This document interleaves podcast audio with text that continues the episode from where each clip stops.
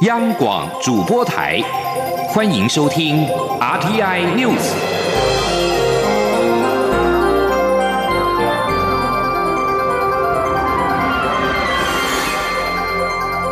听众朋友您好，欢迎收听这节央广主播台提供给您的 RT News，我是张顺祥。蔡文总统五号跟外国媒体查叙，并且随后在脸书贴文表示，中国国家主席习近平的谈话触及到台湾的基本核心利益，他必须要站出来讲清楚。蔡总统并且呼吁台湾所有的政党都清楚的表明拒绝一国两制，也不要再讲九二共识。他并认为，中国应该学着用民主的视角看待台湾，这样才会知道台湾人到底是怎么想的。请记者欧阳梦平的采访报道。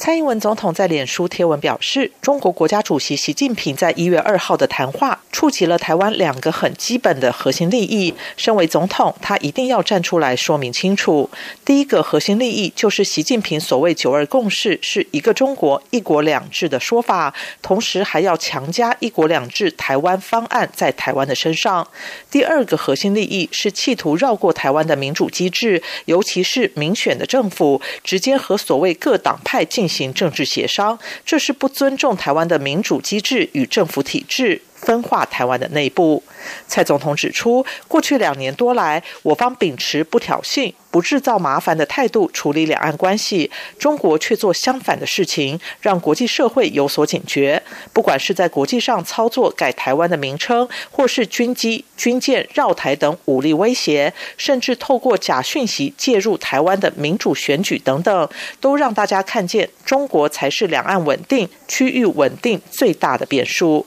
总统表示，在这种情况下，他期待台湾所有政党都应该清楚说出“我们拒绝一国两制”，说出人民的心声。不要打折，也不要再讲“九二共识”，因为这个名词已经被北京定义为“一国两制”，不再有模糊的空间。总统并认为，面对国际社会，我们应该送出一致、清楚的讯息：我们不反对两岸互动，也愿意坐下来谈。但台湾是民主国家，必须有人民的授权与监督，必须是政府与政府各自代表自己的人民来谈。总统也呼吁中国政府回到人民共同利益的问题上，例如非洲猪瘟的防疫工作。身为大国，就该对国际社会负责任。如果北京当局在猪瘟防治上与台湾及区域国家合作，会是累积善意很好的开始。总不能连通报疫情都需要通关密语。总统同时呼吁国际世界动物组织介入，召集区域各国投入防疫。台湾也很愿意参与及提供协助。总统表示，大家或许会问，台湾人为什么会对“一国两制”这么戒慎恐惧，不能接受？其实道理很简单：第一，就是中国在民主体制的欠缺与不足；第二，是他们不佳的人权记录；第三。对岸从未放弃武力犯台，这些都是造成台湾人民对中国有高度疑虑的地方。总统认为，中国应该学着用民主的视角看待台湾，这也是为什么他期待中国迈开民主人权的脚步，如此才会知道台湾人到底是怎么想的。中央广播电台记者欧阳梦平在台北采访报道。蔡英文总统喊话，要各个政党拒绝“一国两制”，别再讲“九二共识”。时代力量跟台联都表示支持，强调要一致对外，台湾才有活路。民进党认为，凡是涉及国家主权跟人民权利的福祉，绝对没有模糊的空间。亲民党表示，“九二”已经无共识，期盼有和平对话的机制。国民党发言人欧阳龙表示，国民党不管执政再也，就是支持九二共识。过去两岸会谈也都以此为基调。台湾民众不接受一国两制，国民党也不可能去承认。德国之声发自台北的报道则表示，总统蔡英文接受外媒采访时强调，台湾拒绝接受中国提出的一国两制，并呼吁国内政党不要再谈九二共识。蔡总统还呼吁台湾所有政党清楚说出拒绝一国两制，也不要再讲九二共识，因为这个名词已经被北京定义为一国两制，不再有模糊空间。面对国际社会，台湾应该送出一致跟清楚的讯息。新德社则报道，台湾不会接受习近平所提出的一国两制，包括了《明镜周刊》的网站、法兰克福广讯报等德国重要媒体的网站，都以头条新闻报道相关的事件。蔡英文总统五号接受外媒的联合采访，意外的引起菲律宾网友的热烈回响。相较于菲律宾总统杜特地的亲中态度。菲国的网友大赞蔡英文有勇气，而蔡英文总统五号上午跟法新社、路透社等二十多家的外媒记者查叙，菲国多家新闻媒体，像是 ABS、CBN、ANC 等，纷纷的引用外电及时报道。焦点关注到非洲猪瘟，中央灾害应变中心五号表示。金门去年十二月三十一号发现了死猪位置的半径五公里的十个猪场，已经是完成了采样跟检验，全部都是呈现阴性的反应。二零一八年的十二月三十一号，金门沙滩发现飘来一只死猪，从中检验出非洲猪瘟的病毒。农委会透过了风向、海流以及基因片段来研判。死猪应该是从中国大陆飘来的，启动了防疫大作战。为了防堵非洲猪瘟的疫情，有学者、猪农以及地方政府呼吁中央应该禁止厨余养猪。农委会表示，由于目前仍将猪瘟阻绝在境外，因此暂时不会禁止厨余养猪，但政府也已经做好了准备，随时可以实施。农委会下个星期也会找专家跟学者以及地方政府共同的讨论。记者欧阳梦平的报道。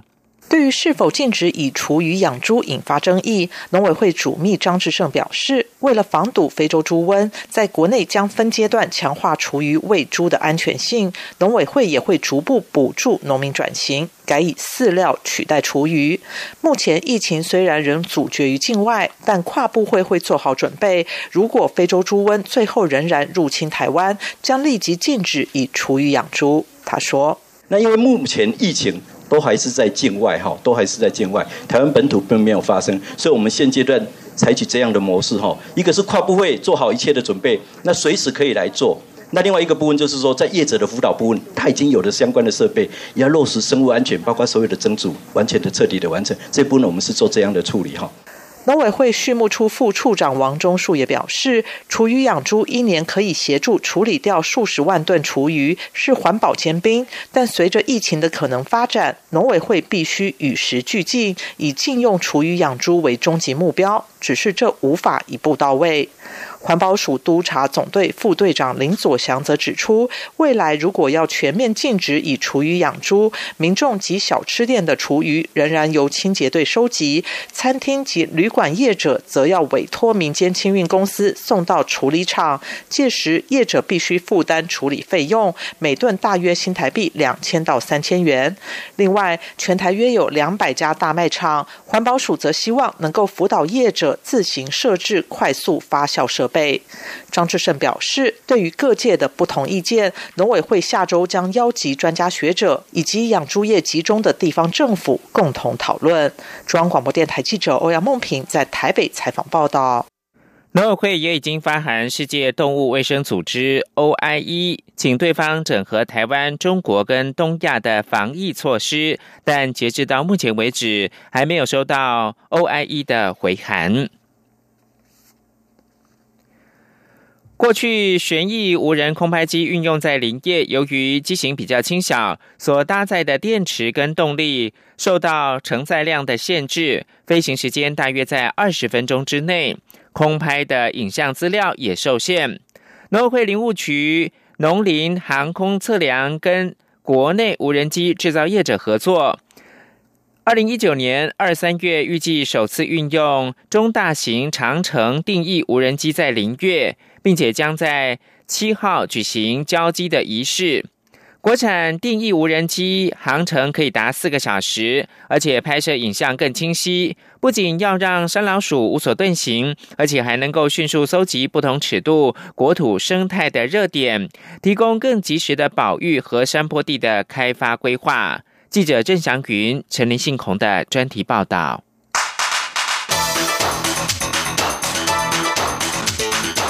专题报道。准备起飞哦！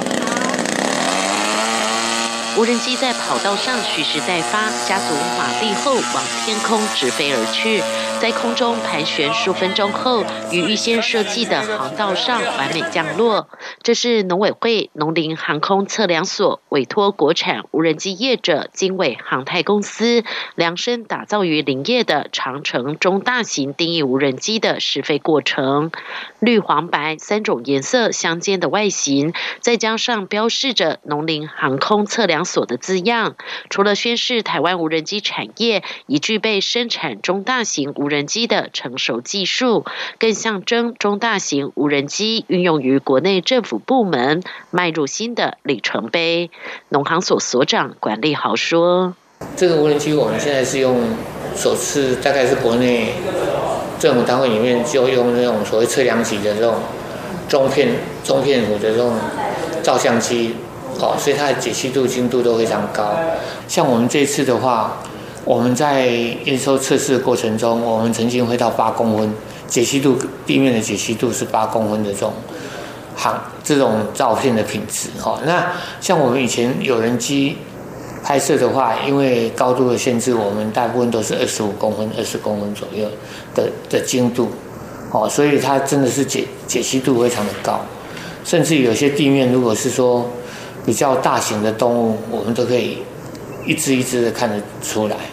林务局掌管台湾森林资源的调查、保育、利用及开发等，但是要经营森林地，得先搜集相关领地资讯，包括范围多大、坐落在哪、造林的状况，以及风灾、病害、崩塌、土石流的干扰情况等。根据林务局的统计，以一块超过一千公顷的森林地来说，如果要靠传统的地面测量方法进行调查，需要二十个人力与一个月的时间完成，所需花费的人力与时间成本相当高。无人机产业的兴起，事实解决了这个难题。不过，目前非国产的旋翼无人空拍机运用于林业，由于机型轻小，所搭载的电池和动力受到承载量的限制，飞行时间大约在二十分钟以内，难以应用于大面积制图、生态监测以及地景尺度的资源调查。另外，像是空拍茂密森林，要了解植被下层的应用，也难以执行。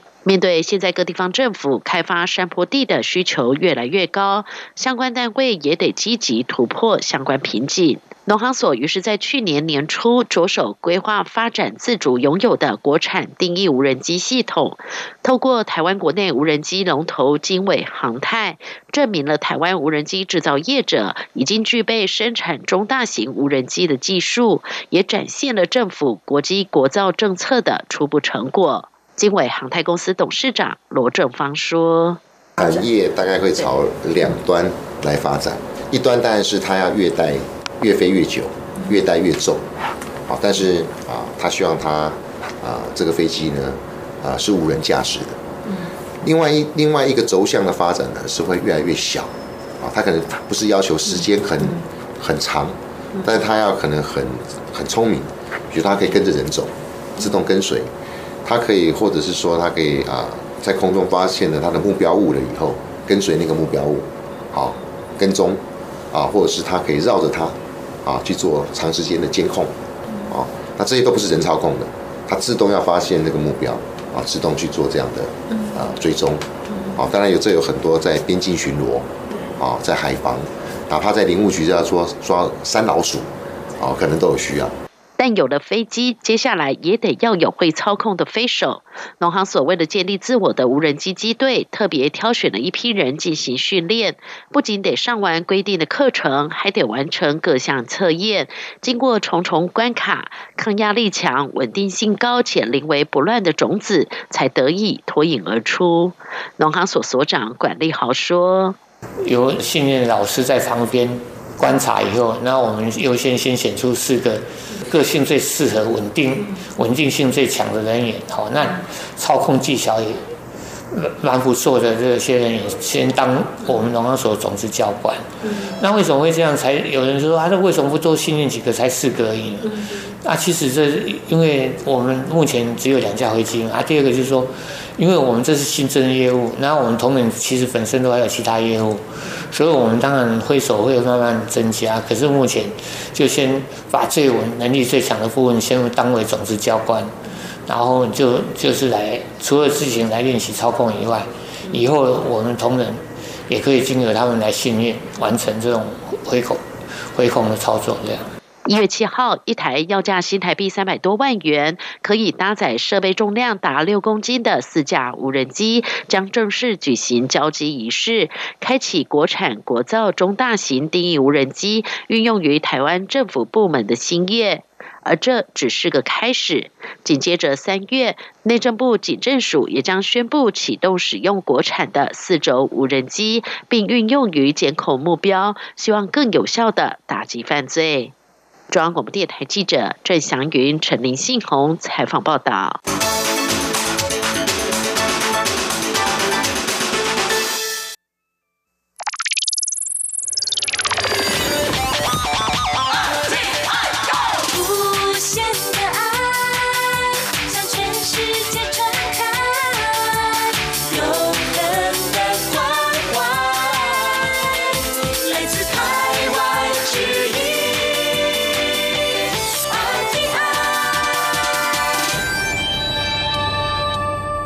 现在是台湾时间清晨的六点四十六分，我是张顺祥，继续提供新闻。传出外交部长吴钊燮的前机要秘书赵怡翔将接任驻美代表处的政治组的组长，遭到质疑对基层同仁不公平。对此，外交部表示，赵怡翔神熟北美事务，外派到驻美代表处，有助推动外交的事务。联合报的报道引述前驻美代表沈履寻表示，政治组组长这个位置最重要的是人脉跟历练。沈履寻说，他一九九三年出任政治组组长的时候，已经从事外交工作十一年。赵怡翔在外交部几年，这个任命对基层同仁很不公平。对此，外交部发言人李宪章表示。外交部驻外人士的安排都符合相关法规的规范，并且以适才适所为原则，没有酬庸的性质。赵一翔是英国伦敦大学经济法硕士，曾经担任国安会的秘书长办公室主任、总统府秘书长办公室主任以及外交部部长办公室主任，尤其娴熟北美事务，连美方人士也赞赏有加。外派到驻美代表处，对推动外交事务有极大的注意。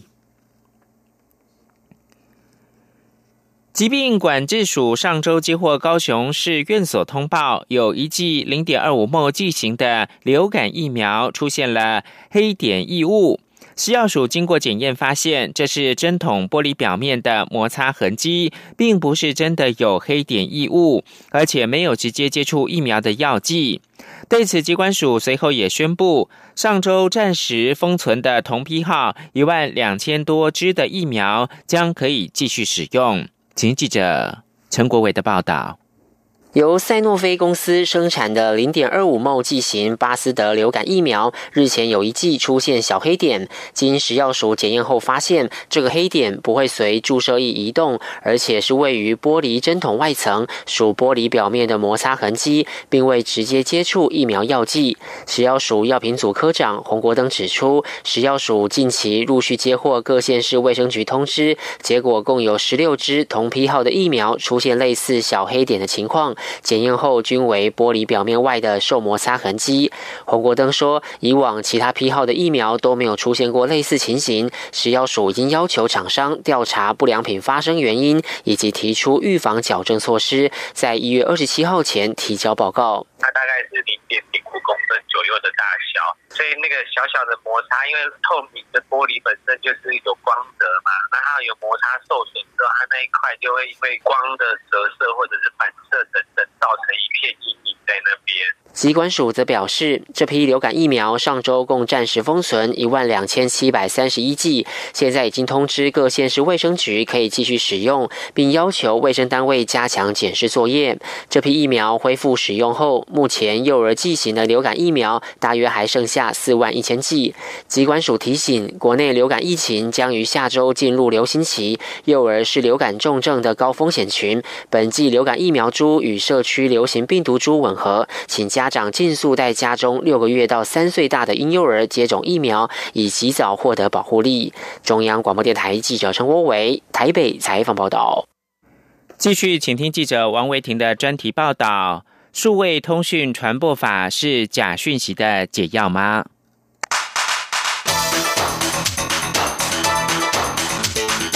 专题报道。假讯息泛滥，深入影响民众生活各层面。该如何处理假讯息？要如何维持网络秩序，又不会跨越言论自由的红线？这分寸该如何拿捏，让世界各国政府两难。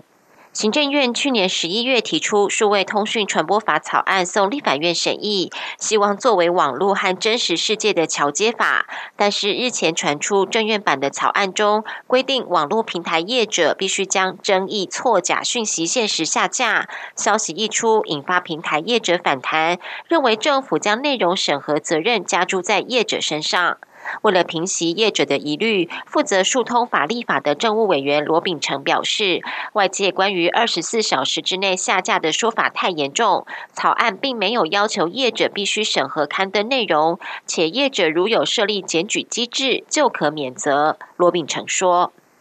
如果这些平台业者哈，经权利人通知，或是他自己知悉有人检举知悉，使用者有涉及侵权行为，要移除。”或使他人无法接取设有侵权的内容或相关资讯，或为其他适当的处置。所以，速通法本来就有一个十六条条文处理个人权利受害的这个情形。因为基于速通法的规定，下架只是其中一个选项，它叫其他适当处置。所以，如果加字加注警语行不行？可以啦。你要建立检举机制、回复机制跟处理机制。这个都有建立的，然后个案上有按照十六条去做了平台原则。政府重视假讯息乱象，甚至认为已经侵害国家安全。行政院组成专案小组，定出假讯息的定义，就是恶假害。只要是出于恶意、刻意制造有害的消息，就是假讯息，必须问责。且政院也翻修多部法律，提高在各领域散播假讯息的罚则，希望遏制假讯息流窜。不止台湾政府因为假讯息感到头痛，其实世界各国已经有部分国家制定专法或成立专责机构管制假讯息现象。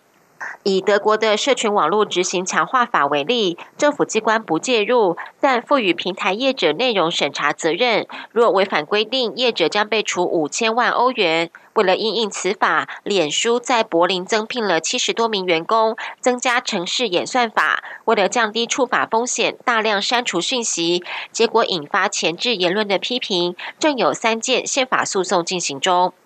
而韩国也是以专法搭配独立的行政法人机构，不仅可以移送个人，也可以移送机关。但是后来中立性引发质疑。至于马来西亚的反假新闻法，也被质疑会成为政治斗争工具，在新总理马哈迪上台后即被废除。网络应该被治理吗？网络又该如何被治理？政务委员唐凤表示，疏通法的精神是将网络各方利益相关人一起纳入治理模式中，疏通法更是首度将网络社群入法，让利益关系人一起讨论网络治理，就像当年网络社群一起防堵垃圾邮件一样。唐凤说。但是网络治理特别强调社群，那社群其实可能没有立案，也不是组织，但是呢，像 Internet Society，它后面有一些就是像我们一样，就是可能会城市设计，或者是对网络的通讯协定感兴趣的朋友们，但其实这些人他的利益关系也是非常重要的，所以把社群正式纳入多方利益关系人的治理模式，其实是这一次数位通讯传播法里面有明文规定，这应该是第一次把多方利益关系人把社群实际写到法律。里面去当做这个治理模式。政府立法管制网络假讯息，引发平台业者严重关切。亚洲互联网联盟发出公开信，质疑政府此举背离马尼拉中介者的原则，要求政院撤回数通法。不仅业者反弹，学界也对数通法持保留看法。文化大学广告系主任钮泽勋表示，政府应该先鼓励平台业者自律，强化既有法律规定，再推动第三方的他律。他认为制定疏通法恐怕会引发寒蝉效应。牛泽勋说：“他应该要去先去强化媒体制度跟民众，然后呢跟乐听人，然后另外来讲的话，他应该要去不断的去促使平台业者去强化他的平台治理嘛。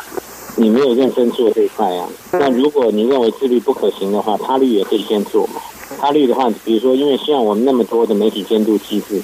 监督团体难道不能够跟平台业者去考量一个事实查核机制吗？不要那么急吗？你可以试试看啊，总比法律直接出手要好太多了吧？唐凤表示，脸书明年第一季将和台湾事实查核中心合作，在平台明确标示事实讯息。这样的做法就是依照数通法的精神而来，提供使用者正确的讯息来源。疏通法已经在立法院朝野协商，正月也一再澄清，疏通法绝对没有逾越言论自由的红线，且政府现阶段也不会再修改疏通法，要求业者将假讯息限时下架。疏通法的实际效果还有待时间检验。除了法制面、实际面的各项配套措施之外，民众面对假讯息最根本之道，仍是加强媒体识读的能力，才能免于假讯息的危害，甚至在不知不觉中触法。中央广播电台记者文威婷专题报道。